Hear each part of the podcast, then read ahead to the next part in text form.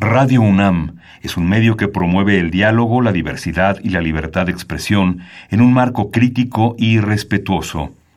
Los comentarios expresados a lo largo de su programación reflejan la opinión de quien los emite, mas no de la radiodifusora. Radio UNAM presenta Al compás de la letra. Al compás de la letra. Un programa conducido por María Ángeles Comezaña.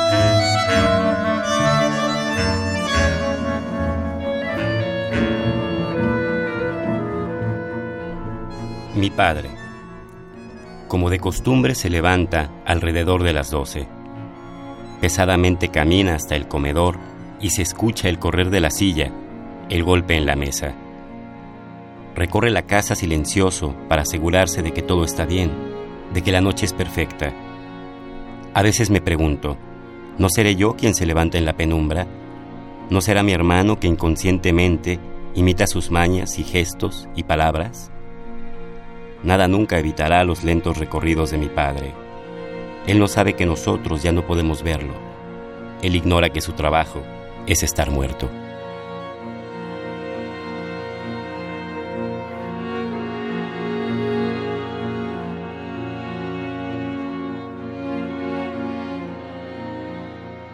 Muy buenas tardes, queridos amigos.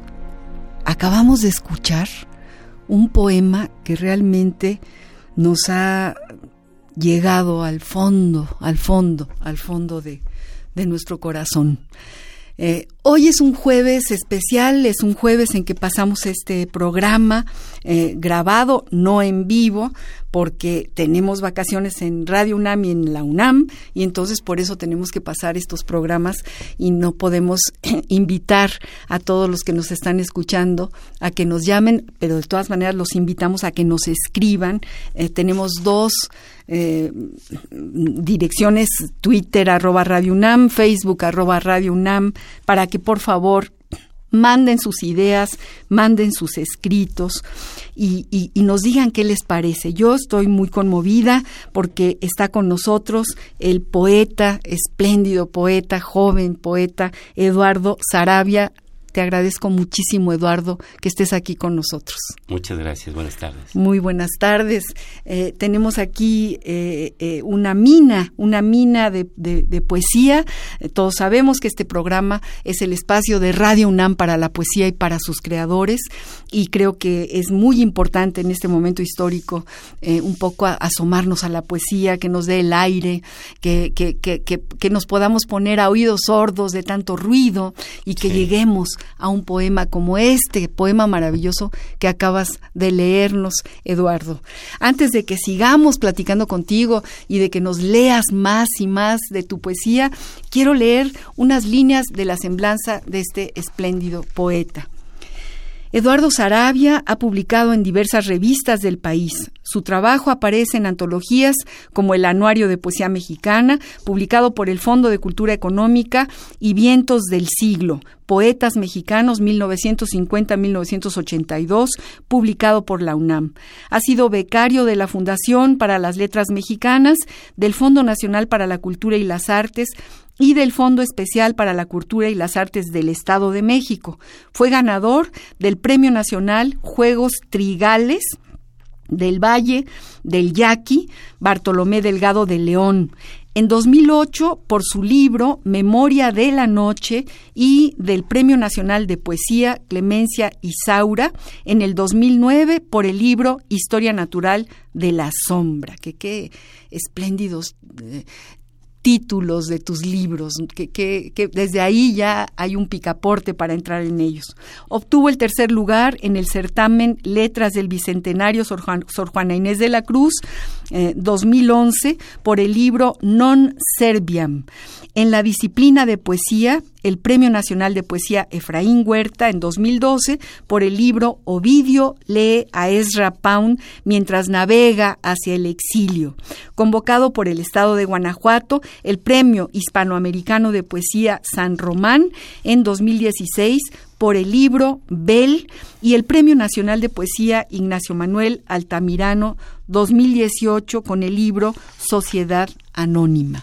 O sea que tenemos aquí con nosotros un poeta multipremiado, absolutamente sencillo, Sí, son varios ya, ¿verdad?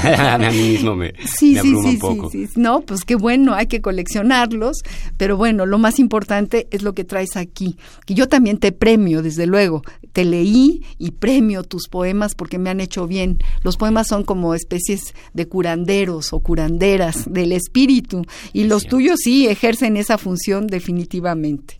Una, una situación chamánica, decía Cheslaw Miloch. Exactamente, una situación chamánica.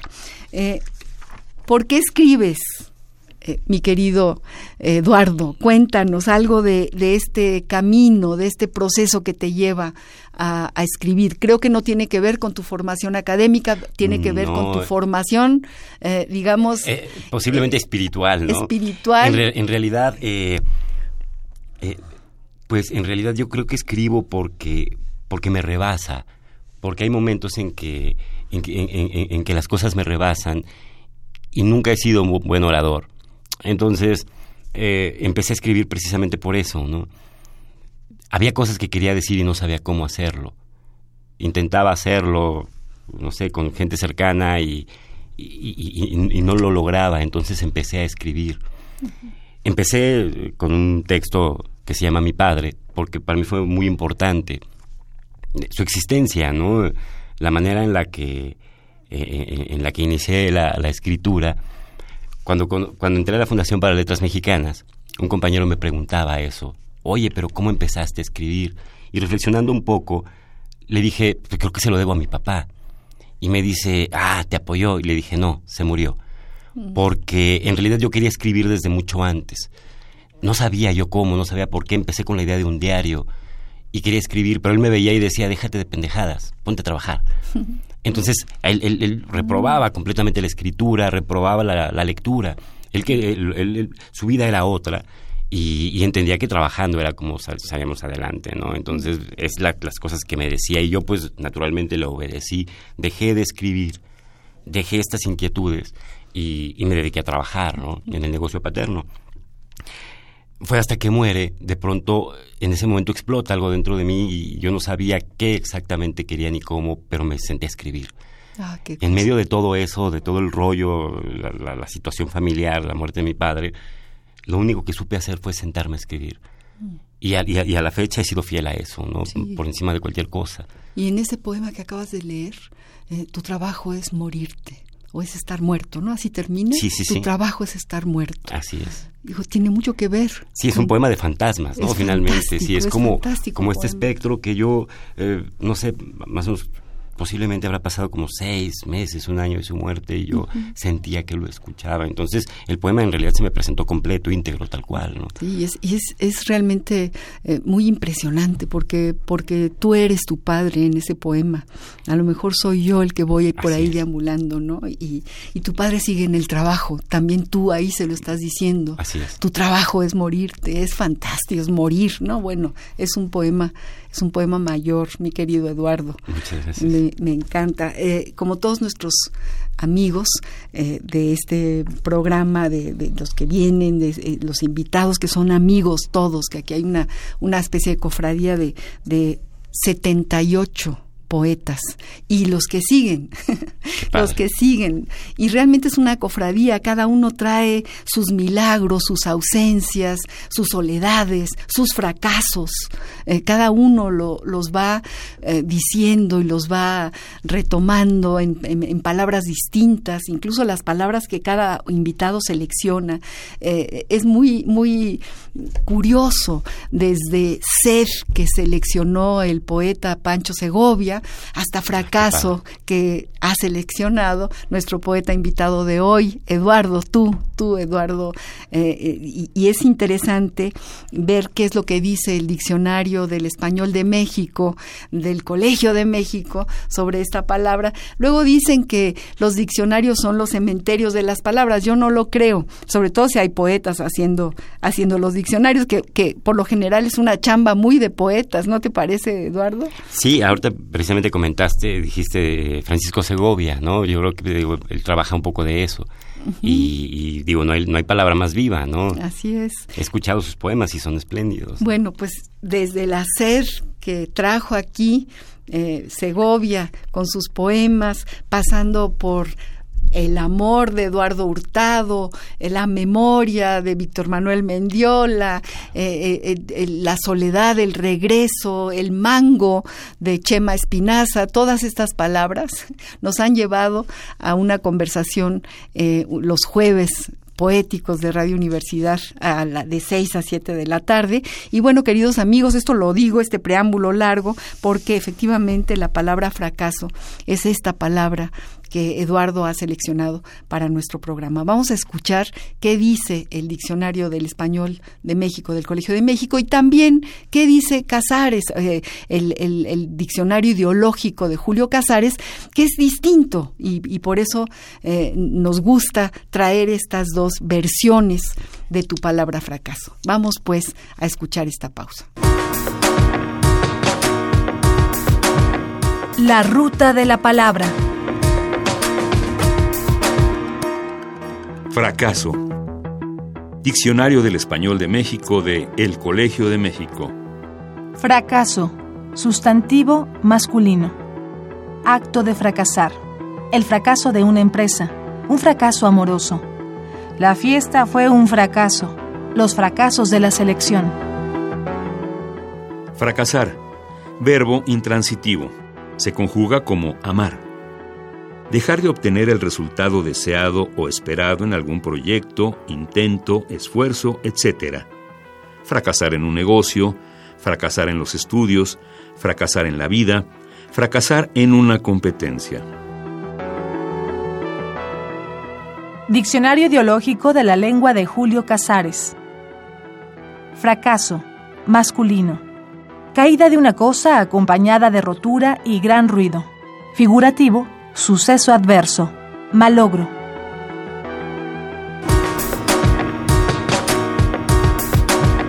La ruta de la palabra.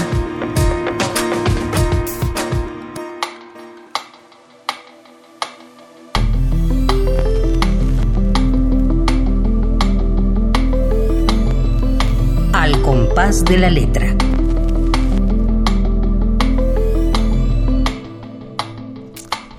Pues bien, ya vimos, ya vimos las diferencias, Eduardo. Fracaso, según el diccionario del Colmex, eh, eh, y además aquí lo plantea como el acto de fracasar, el fracaso de una empresa, un fracaso amoroso, la fiesta fue un fracaso, los fracasos de la selección, etcétera. Ahí sí no, la mano poética no está muy clara, ¿no? Sin embargo, es interesante, bueno, como verbo fracasar, dejar de obtener el resultado deseado o esperado en algún proyecto, intento, esfuerzo, fracasar en un negocio, en los estudios, en la vida, en una competencia. Bueno, ahí se la lleva el diccionario del español de México, pero luego viene Casares, el diccionario la, ideológico de la lengua, y nos dice fracaso como caída de una cosa acompañada de rotura y gran ruido, suceso adverso, malogro. ¿Cómo ves? Cuéntanos de, de este sentido de, del fracaso que tú planteas, que además aparece como palabra en algunos de, de tus poemas. Sí, eh, por ejemplo, eh, en el libro que mencionaste eh, al inicio, Historia Natural de la Sombra, precisamente el título alude a eso, Historia Natural del Fracaso, ¿no? Entonces, historia natural de quien está a la sombra, de quien ha fracasado. Entonces, el libro está ordenado de una forma en la que distintos personajes. Eh, eh, menciono o, hago retratos de distintos personajes que han estado a la sombra de alguien más, que han fracasado en sus intentos, ¿no? Por ejemplo, en algún, en algún momento comento sobre... Eh, permíteme, aquí lo tengo. me parece que es Joseph Eibler, que fue un alumno de Mozart. Entonces, cuando Mozart muere... ¿Cómo es? ¿Joseph? Joseph Eibler. Eibler. Que cuando, cuando muere Mozart, entonces eh, su esposa, le pide a Joseph, que era su, alumno, que terminara el requiem. Y él es el momento en el que él precisamente puede como, como inspirarse o ascender, ¿no? Claro. Y decide no hacerlo. Dice, no puedo. No puedo, no puedo terminar esto. O sea, era, era el maestro, era Mozart. Y a mí y todo eso me, me abruma, me rebasa. Y dije, claro, él tiene que estar en, en, mi antología, ¿no? en, en, mis textos, entre mis fracasados, ¿no? Entonces, sí, eh, Historia Natural de la Sombra es una, una historia del fracaso. Fue muy, muy, muy, interesante cuando le hice una presentación en, en Puebla. Eh, les platicaba yo en, la universidad que el libro refería al fracaso y, y me dice alguien, oye, pero es muy muy interesante que haya ganado un premio como el Clemencia Isaura, ya que ya que lo tuyo es el fracaso, que haya ganado, ¿no? Y le, digo, bueno, sí, curiosamente, ¿no? Qué pero fantástico. sí, sí, sí, a, mí, a, mí, me encantó, por eso lo, lo, recuerdo con cariño. Pero sí, digo, a final de cuentas, todos estos personajes es gente que ha perdido en algún momento, que ha fracasado, ¿no? Y, y pues bueno, eh, es parte como de de lo que de lo que he escrito siempre el fracaso. Como como lo dije en un principio mi papá la manera en la que la relación que tuve con él tan difícil era era esa guía hacia el fracaso no era este no puedes esto no vas a poder eh, lo hago yo este tipo de cosas ¿no? Pero este tipo de educación tan patriarcal claro, tan fuerte claro. que, que, que, te enseña a no poder. Intentando deseando que aprendas de la mejor forma más bien te enseña a no poder. Entonces se convierte como en un signo, ¿no? Eh, el, el, el, fracasar, el no voy a poder. Entonces dije, bueno, ya que ya que lo mío es el fracaso, pues voy a intentar hacerlo mejor cada vez, ¿no? Voy a fracasar. Eso es lo que quería que a eso queríamos llegar, ¿no? El fracaso hay que fracasar mejor, decía quién, me lo acabas Beckett, Beckett, Beckett en el libro este de Rumbo a Peor, sí. que hay que fracasar, pero fracasar bien, fracasar mejor, cada vez mejor. Eso me parece maravilloso porque el fracaso está en cada uno de nosotros. el fracaso está en la vida. Así es. Y es un motor. Y en el caso de, de este padre que te decía que no podías, yo creo que que en el fondo te decía que, que pudieras, era como un reto, ¿no? Sí, te enseñó ese reto. Tan lo enseñó que ahí tenemos tu obra y ahí tenemos tus poemas. ¿Y qué poemas? No cualquier poema. Es decir, sí te calaste en esta imposibilidad que luego fue posible. Y, y, por eso estás tú aquí, por eso estás hablando de, del fracaso. Léenos algo más, léenos algo más. Queridos amigos, estamos platicando con Eduardo Sarabia, le mandamos saludos desde luego a Pablo, Pablo López, nuestro amigo que siempre está aquí, que siempre nos escucha, a quien conocemos por sus letras y le pedimos que escriba, aunque no estemos en vivo, esperamos sus letras. Mm, Twitter, arroba Radio UNAM, Facebook, Radio UNAM, nos encantará recibir algo de Pablo. Le mandamos un saludo también a nuestra queridísima poeta, escritora, maestra, eh, Esther Valdés, que también sabemos que nos oye siempre, a Ramiro Ruiz Durá, otro poeta queridísimo, desde luego a Susena, que además es quien nos asesora en la música, a Luis, a Karim, a Francisco, a Yuli, a Nayeli y a todos los que nos están escuchando en este programa grabado con Eduardo Sarabia, de quien vamos a escuchar otro poema porque estamos ávidos de leer, oír lo que él escribe. Empresa líder en el ramo solicita. Aquí le traigo a mi niña, dijo la anciana al propietario. Eso dijo, mientras el hombre miraba y miraba a la jovencita para que trabaje, para que, dijo, aprenda se la dejo, y la jovencita apenas se miraba al propietario mientras asentía con la cabeza ruborizada.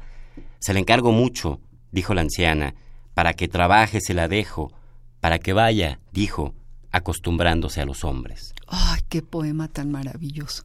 ¡Qué poema tan maravilloso! Qué, qué, qué rulfiano me parece este poema. Qué bárbaro, cómo me hiciste verlo, escucharlo, imaginarme quién, aquí, quién es esa niña calladita con sus ojos abajo y, y, esta mujer que se la entrega al otro. Qué fantástico poema. Además, tus poemas eh, son versos en prosa, ¿no? Hay mucho, mucha poesía en prosa. Sí, tengo, tengo mucho en prosa, este que leí es en verso. Ajá. Pero sí, sí tengo algunos poemas en prosa. A ver, léenos, léenos más, léenos más, Eduardo. A ver, de este más reciente, que todavía no ha salido y que se llama... Libro de Bell. libro de Bell. Libro de Bell, ¿Y por qué Libro de Bell para, para nuestro auditorio y para mí? Bueno, eh, sí, titulé este así, Libro de Bell, porque, eh, entre otras cosas, relata mi, mi, experiencia con la parálisis de Bell. Entonces, me tuve parálisis facial, estuve... Eh, con, con, esa dolencia durante un tiempo. Afortunadamente salí y, al parecer se nota poco o nada. Y, pero, pero pues bueno, parte de esa experiencia surge el libro de Bell, ¿no? Entonces voy a leer el libro, el, texto que abre precisamente el libro.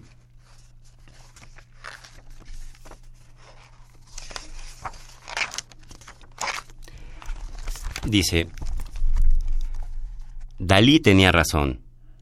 Es sorprendente que a nadie antes de él se le haya ocurrido pintar relojes blandos, o monedas blandas, mapas, libros, carreteras, personas alarmantemente blandas, personas de cera expuestas ante el gran pabilo de la rutina diaria. Es un poco extraño, doctor, lo que me pasa, una sensación extraña en la lengua, un leve retraso al parpadear. Esto sucedió hace cuatro días.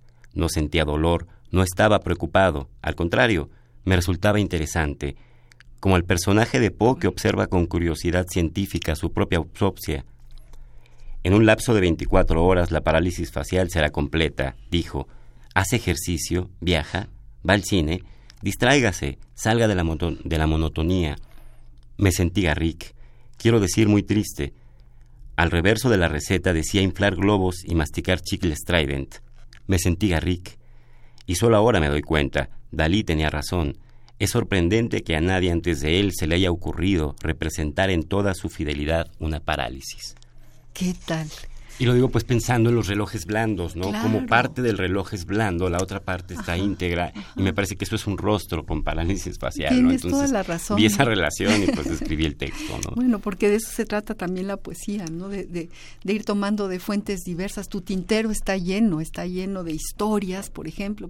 Ese poema que acabas de leer eh, tiene que ver efectivamente con, con la pintura de Dalí, inmediatamente nos la reflejas, ¿no? Y hasta la entendemos, porque como, como una gota, ¿no? Me acuerdo, como una gota del reloj o algo así rarísimo. Sí, sí, como si estuviera derritiendo. Como si se estuviera derritiendo, exactamente. Y eso es lo que es maravilloso de la poesía, que, que uno puede tomar de, de distintas, eh, digamos, situaciones, de distintas versiones, de distintas artes, eh, lo que más te, lo que te llega, lo que te, lo que te prende esta idea fantástica. Sí, todo, todo, el entorno, todo cuanto, cuanto lees, ves, escuchas, todo, todo abreva hacia la poesía. Todo, todo abreva hacia la todo poesía. funciona, entonces. Y esta es una sanación, además. Yo me imagino que tú escribiste esto y te quedaste encantado.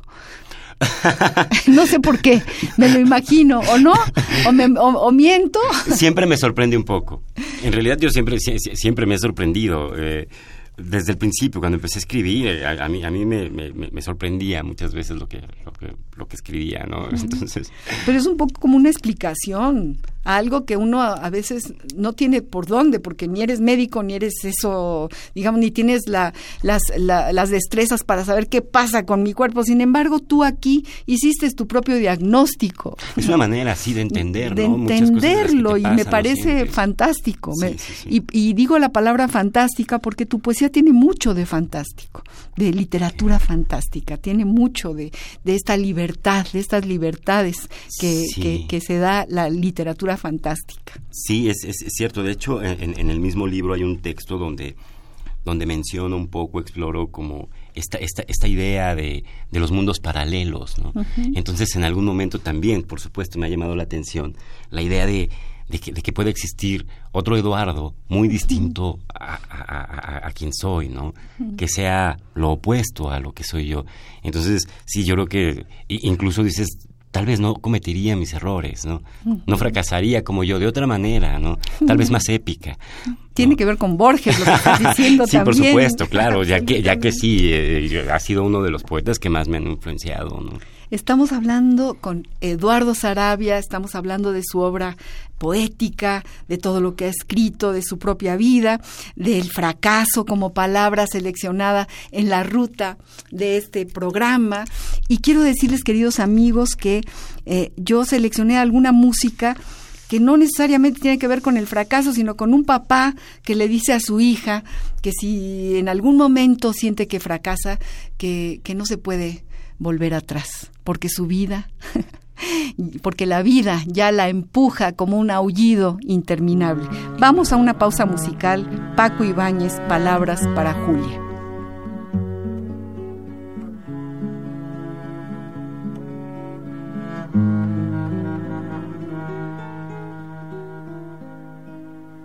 Tú no puedes volver atrás porque la vida ya te empuja como un aullido interminable, interminable. Te sentirás acorralada, te sentirás perdida o sola, tal vez querrás no haber nacido, no haber nacido. Pero tú siempre acuérdate de lo que un día yo escribí pensando en ti, pensando en ti, como ahora pienso. La vida es bella, ya verás, como a pesar de los pesares, tendrás amigos, tendrás amor, tendrás amigos hombre solo, una mujer, así tomados de uno en uno, son como polvo, no son nada, no son nada. Entonces siempre acuérdate de lo que un día yo escribí pensando en ti, pensando en ti como ahora pienso. Otros esperan que resista, que les ayude tu alegría, que les ayude tu canción entre sus canciones. Nunca te entregues ni te apartes junto al camino, nunca digas no puedo más y aquí me quedo, y aquí me quedo. Entonces siempre acuérdate de lo que un día yo escribí pensando en ti, pensando en ti, como ahora pienso. La vida es bella, ya verás, como a pesar de los pesares, tendrás amigos, tendrás amor, tendrás amigos. No sé decirte nada más, pero tú debes comprender que yo aún estoy en el camino, en el camino pero tú siempre acuérdate de lo que un día yo escribí pensando en ti, pensando en ti, como ahora pienso.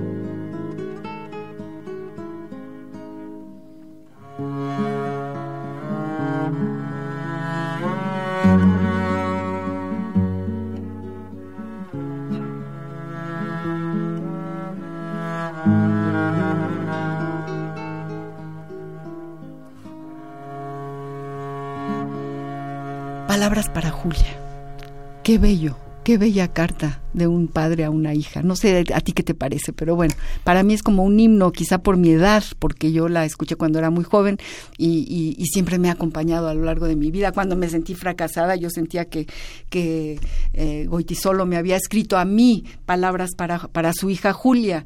Yo me sentía Julia, la Julia de la jugada. Yo, creo que todos tenemos como estos amuletos, ¿no? Que nos acompañan en, en, en determinados momentos como de tristeza a los que nos ¿no? nos aferramos, mejor dicho, a ellos y, y, no los soltamos, ¿no? Hasta que empezamos a sentirnos un poquito mejor. Yo creo que sí. Tenemos también una, vamos a ir eh, tratando de, de darle pie o darle paso a la segunda sección de este programa que es el epistolario y que me interesa mucho en tu caso especial. Quiero decirles amigos, abro un paréntesis que estamos platicando con Eduardo Sarabia, este magnífico escritor, magnífico poeta. Y bueno, eh, cuando yo le comentaba a Eduardo que que una de las secciones de este programa tiene que ver con un poco con las cartas y con esta nostalgia de, de cuando recibíamos cartas, de cuando escuchábamos al que, llegaba el cartero, eh, este personaje que traía en su mochila eh, sueños, noticias, alegrías y tristezas, en fin, que es una especie de, de, de querer regresar, de preguntar qué pasó con las cartas. Y resulta que Eduardo Sarabia ha escrito un libro que tiene que ver con un epistolario. Entonces vamos a escuchar una carta que le escribe ni más ni menos eh, que, Miguel Hernández a eh, el señor José Ballester, de nuestro Miguel Hernández, que murió en las cárceles fascistas en los años 30, en la España, en la España franquista, y quiero que tú escuches esta carta y luego que me cuentes cómo hiciste tú todos estos poemas con esa referencia. Epistolario. Domicilio conocido. Domicilio conocido.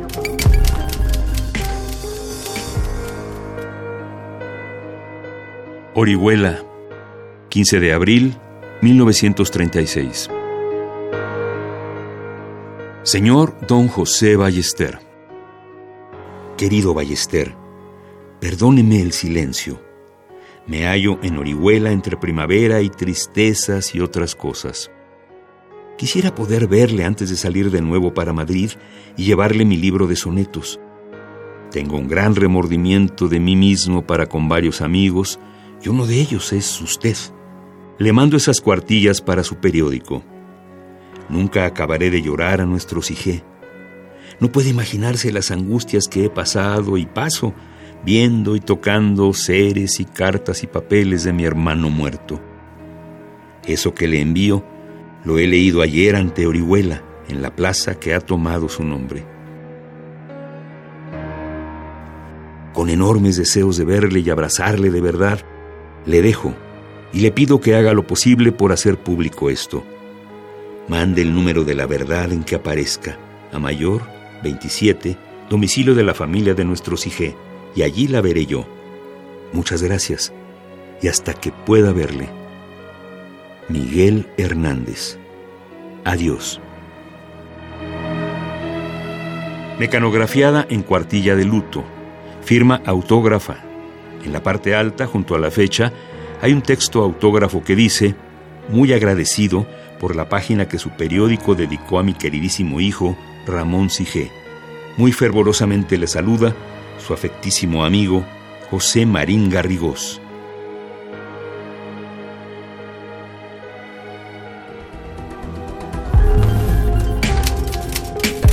Epistolario. Domicilio conocido. Domicilio conocido.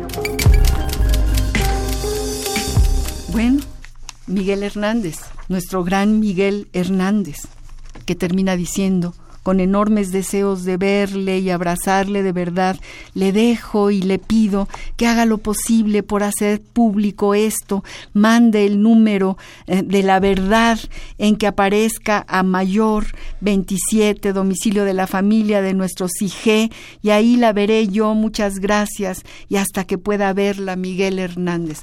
A mí se me pone la carne chinita de, ver que esa firma, de ver a Miguel Hernández. Sí, cuéntanos. Es, estremecedor, sí. Es estremecedor cuéntanos tú de tus cartas, de, de, de por qué tomaste, digamos, ese formato para escribir poesía.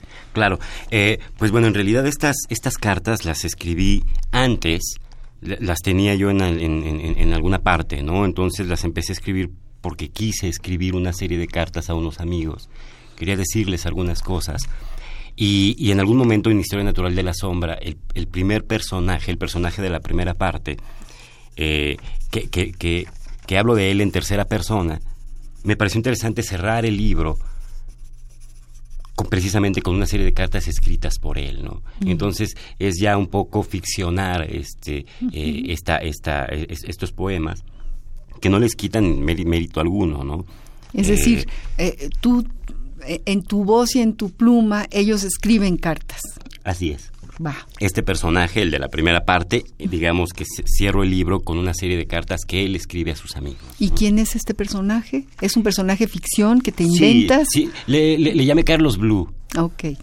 a, falta como de, de, algo mejor, se me ocurrió Carlos Blue y lo dejé, dije, bueno, con esto, ¿no? Entonces, este, pues es, son una serie de cartas eh, ¿Leo alguna? Leas, lee, por favor, vamos a escucharlas, claro que sí. Ok, esta es una carta fechada en 1986 para Víctor Reyes de Carlos Blue, del libro Historia Natural de la Sombra. Ahora que la sombra está en reposo, tal vez cansada, tal vez oculta en un rincón iluminado, ahora que hasta el aire asfixia, que es frigorífica la luz y que la noche inverna en las pupilas de los que caminan con las manos en las bolsas, de regreso a casa, de regreso, ahora que la música ha dejado de sonar, que se ha ausentado el ritmo colectivo y nos miramos serios los unos a los otros, tal vez odiándonos, porque el odio es el sentimiento que nos queda, ahora que no, no tenemos más Van Gogh, ni Munch, ni Baudelaire con sus pancartas quejumbrosas, ahora que el amor es lo importante, lo trascendente y sin embargo irrelevante, ahora que nos despertamos locos, nos ponemos los pies en los zapatos y salimos a la calle en busca de sentido, de finalidad, de un poco de trabajo. Ahora que la soledad nos muerde la tristeza, que la memoria es certera puñalada, ahora que la pasión duerme con otro, no nos queda más remedio que seguir adelante. No importa si el último día te parece igual a todos, será mejor que los primeros. Por eso hay que seguir, por esa luz al fondo prometida, hay que seguir, hay que seguir. ¡Ay, qué, qué carta! Y, es, y es el poema que cierra el libro, ¿no? la historia natural de la sombra. Siempre preguntamos eso. Eh, el, epistolario es un recurso literario para la creación literaria. Digo, es, ¿qué recurso utilizaste ahí? ¿Qué, qué manera de, de, escribirte cartas a ti mismo? Pues sí, a, partir de eh, otro nombre. Sí, sí, sí. A final de cuentas es, son recursos que utilizamos casi como como mascarada, si quieres, ¿no? Entonces, en algún momento eh, buscamos este, eh, estos distintos rostros para decir lo que necesitamos decir, ¿no? Y que tal vez no sea a veces como, como tan, tan duro, ¿no? Muchas veces eh, modificamos, por ejemplo, dejamos a un lado la, primera persona y tal vez esto se puede leer mejor en, tercera persona, por ejemplo, ¿no? Entonces, siempre respecto a lo que, lo que, lo que el texto necesita en ese momento, ¿no? Entonces, sí, aquí se utiliza como un recurso, ¿no? Ya, no, fantástico, fantástico. Eduardo Sarabia, nuestro poeta invitado. Yo te quería preguntar, no quiero dejar pasar este programa sin que hablemos de tus talleres y sobre todo de uno que creo que para ti ha sido muy importante eh, en letras mexicanas en la Fundación, para, las Letras Mexicanas, eh, tu, tu experiencia con Antonio del Toro, a quien queremos tanto, a quien le enviamos abrazos y, con todo nuestro cariño, no nada más tú, Eduardo y yo que estamos en esta cabina, sino Suria, tu esposa, Ezra que está aquí con nosotros, tu hijo y que quieren a Tony como lo queremos tú y yo. Así es.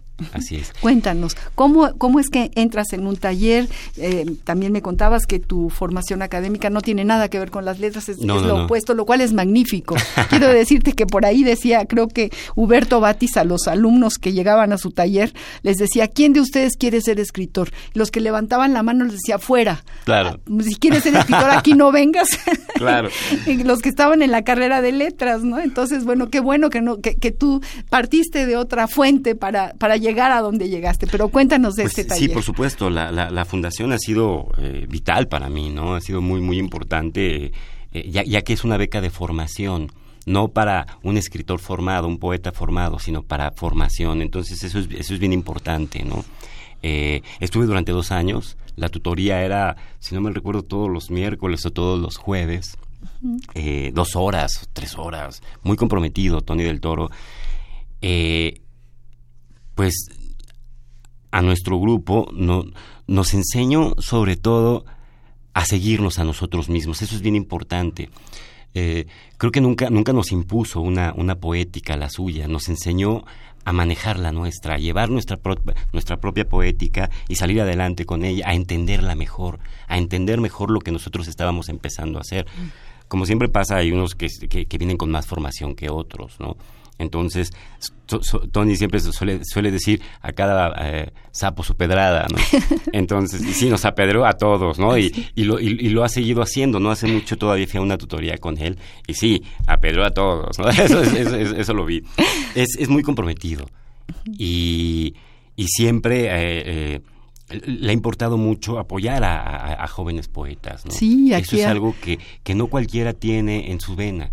No, claro que no. Si piensas en cualquier poeta de su generación, ninguno tiene tanto compromiso con jóvenes poetas como él, ¿no? Es que él es un hombre extraordinariamente generoso. Así es. Y yo creo que parte de su generosidad es justamente eh, eso, escuchar a los otros, escuchar a los jóvenes y, guiarlos. Y, guiarlos, ¿no? Qué maravilla. Sí, sí, sí, tengo, en, en, algún momento le escribí un poema, ¿eh? ¿Y no lo traes? De la tutoría, sí. Vamos a, vamos a escucharlo, vamos a escuchar este poema eh, dedicado a Antonio del Toro. Eh, no, le gusta, porque además es, es, bastante sencillo, no le gusta de pronto. a mí me pasaba, después de la fundación, me sucedió que me gané un premio, otro, yo le, hablaba y le daba las gracias. Porque a pesar de que ya había pasado el tiempo, a final de cuentas yo sé que, que, que, él estaba involucrado en esto, ¿no? Y que, y que en parte se lo debía. Entonces le digo, oye, Tony, te hablo para agradecerte. Y me dice, yo te agradezco que me agradezcas. Entonces, este, es, este poema recuerda la tutoría de la fundación. Dedicado a, Antonio, a Tony Dedicado a Antonio del Toro. Con la mirada fija en la ventana, el maestro se sienta entre nosotros. Sus ojos, en contraste con su andar pausado, son ágiles y apresan lo que miran. Nos habla del poema.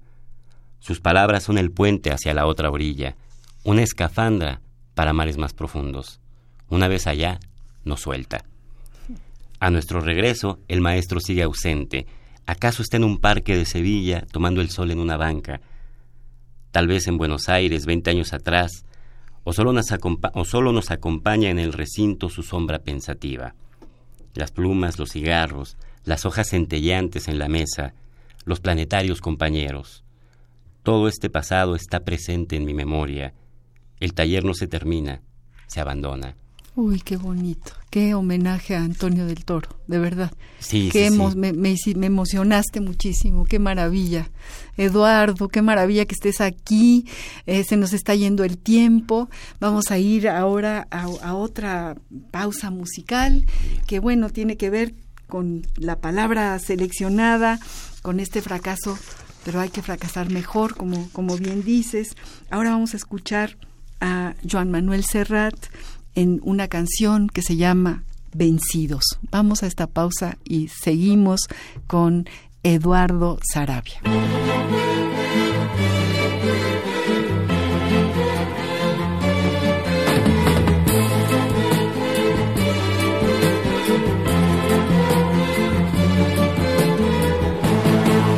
Por la manchega llanura se vuelve a ver la figura de Don Quijote pasar.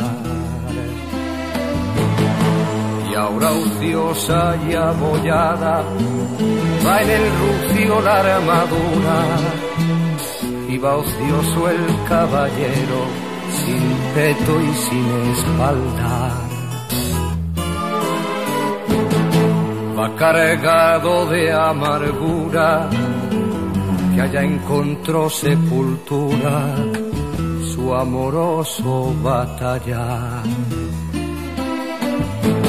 Va cargado de amargura, que allá quedó su ventura en la playa de Barcino frente al mar. ¿Cuántas veces Don Quijote por esa misma llanura En horas de desaliento así te miro pasar. Y cuántas veces te grito, hazme un sitio en tu montura y llévame a tu lugar. Hazme un sitio en tu montura, caballero derrotado. Hazme un sitio en tu montura, que yo también voy cargado de amargura y no puedo batallar. Ponme a la grupa contigo, caballero del honor. Ponme a la grupa contigo y llévame a ser contigo, contigo, pastor.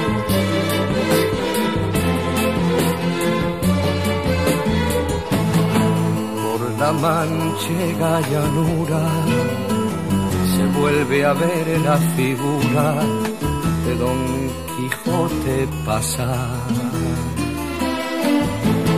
Va cargado de amargura, va vencido el caballero de retorno a su lugar.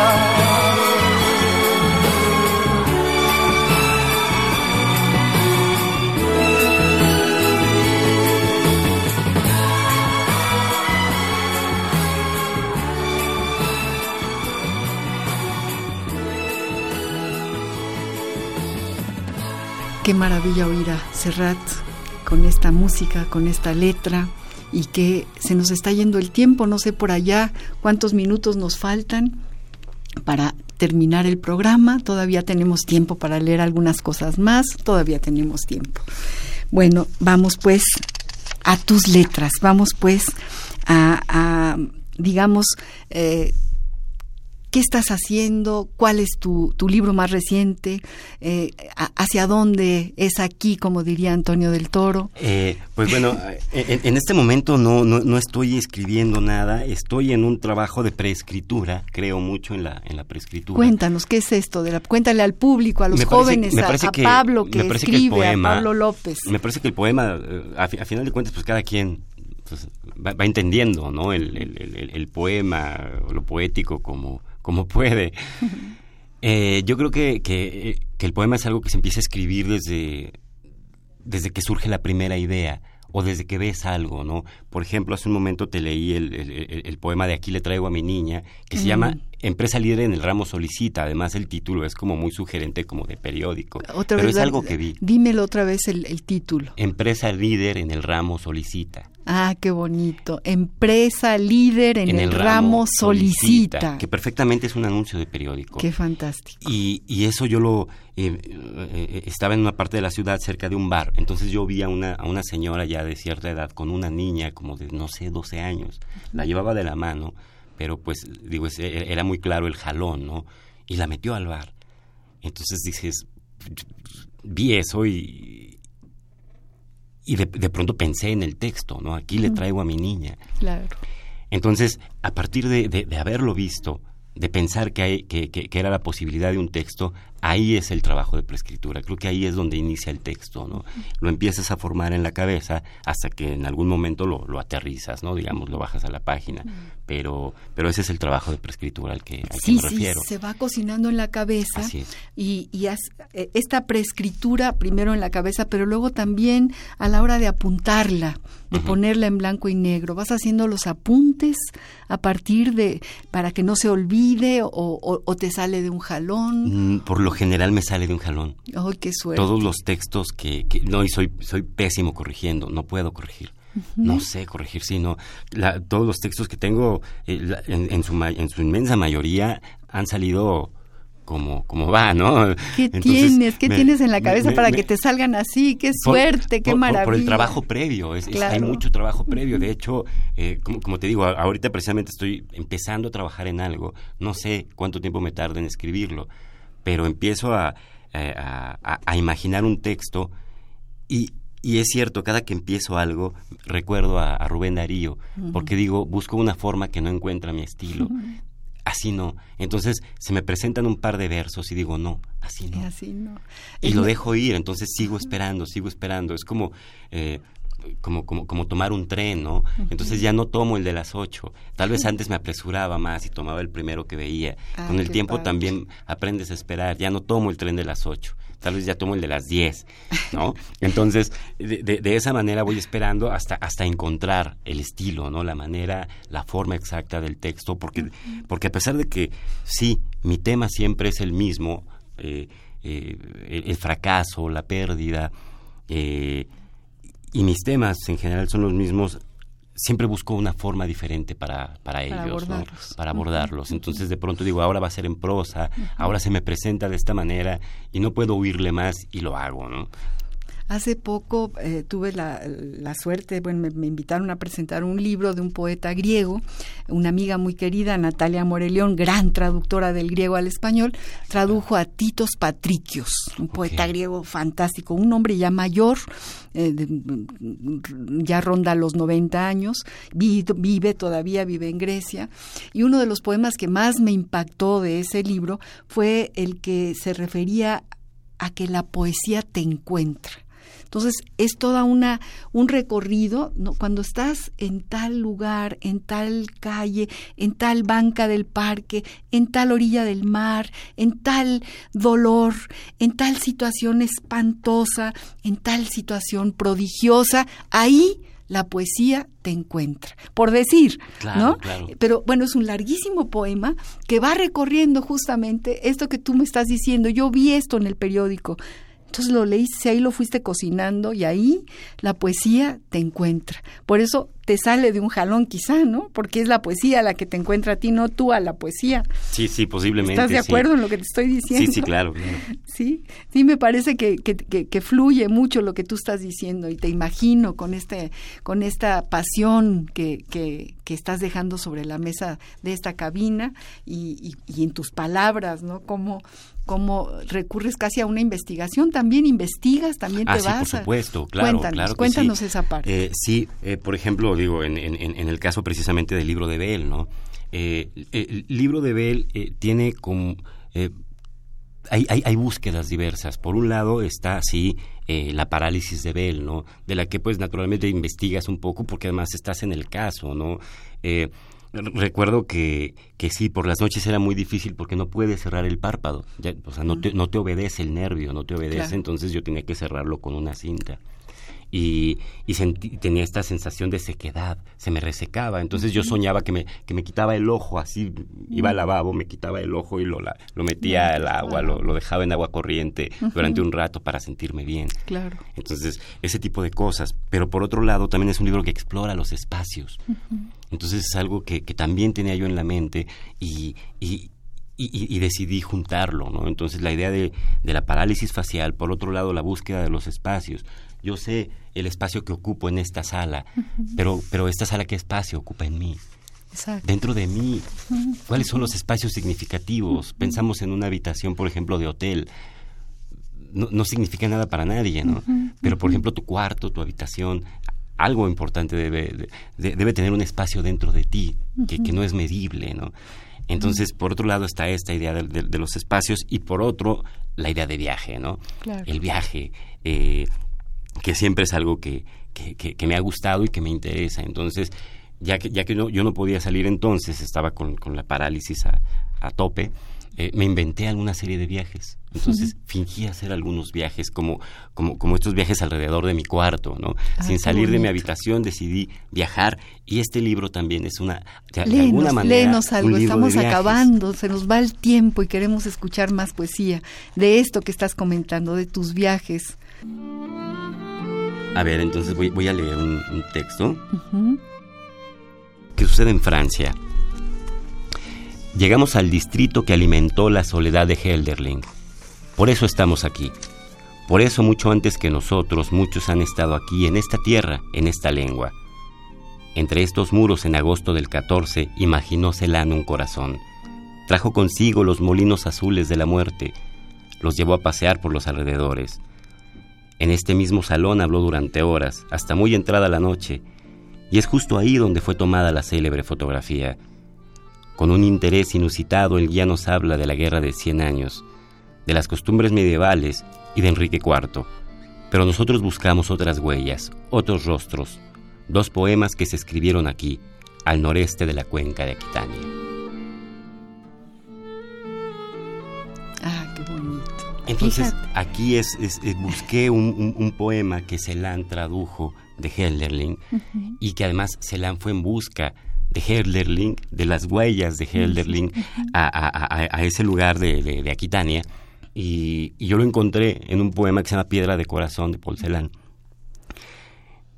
Y dije, voy a ir también, ¿no? Entonces me inventé mi sueño, me, inventé mi viaje y por eso escribí el texto, es eso.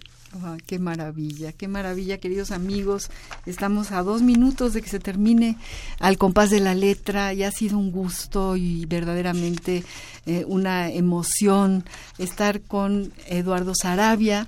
Eh, si yo quisiera que regresaras, que cuando estemos en vivo eh, regreses a otra a otro jueves con nosotros, porque me gustaría muchísimo escuchar lo que dice la gente que te está escuchando.